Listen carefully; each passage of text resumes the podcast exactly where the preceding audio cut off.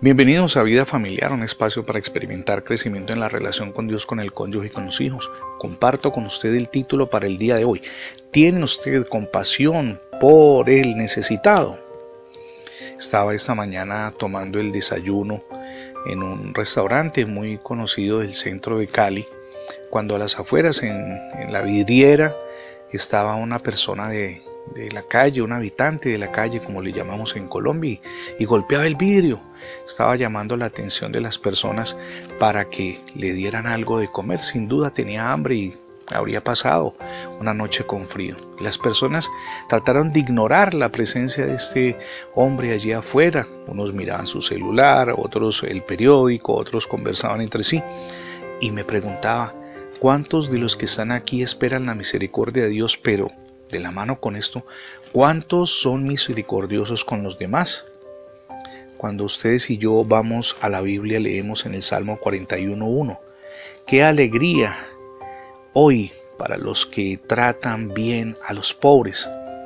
El Señor, dice la palabra, los rescatará cuando estén en apuros. Eso es Dios.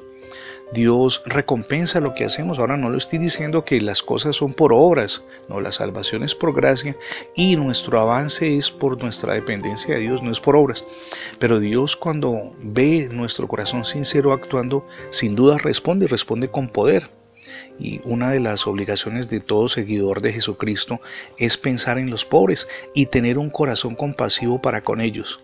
Nuestro amado Dios y Salvador Jesucristo los puso al lado nuestro, en medio de nuestro entorno, cuando dijo, siempre habrá pobres entre ustedes.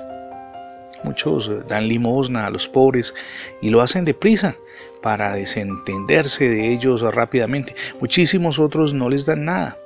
La promesa ha sido hecha para aquellos que tratan bien a los pobres, examinan sus necesidades, piensan en los medios de ayudarles y juiciosamente llevan ese propósito a cabo.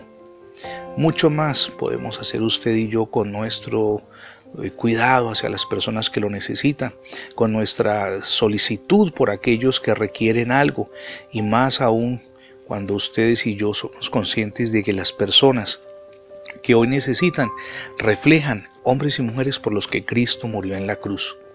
El Señor, nuestro amado Dios, promete ayudarnos en los días de apuros y eso se extiende a quienes piensan en los pobres. Él nos librará de nuestra pena si ustedes y yo ayudamos a los demás a salir de la situación difícil que están enfrentando y nosotros recibiremos sin duda una ayuda providencial muy grande si el Señor ve cómo procuramos nosotros proveer a los demás. Por muy generosos que seamos, tendremos días malos, todos, absolutamente todos. Pero óigame bien, si somos benévolos, podremos reclamar del Señor una ayuda especial y directa, porque Él ha empeñado su palabra y sin duda, cuando Dios empeña su palabra a través de las promesas que leemos en la Biblia, Dios las cumple. Mi amigo y mi amiga, hoy es el día para experimentar cambios en nuestra forma de actuar hacia los necesitados.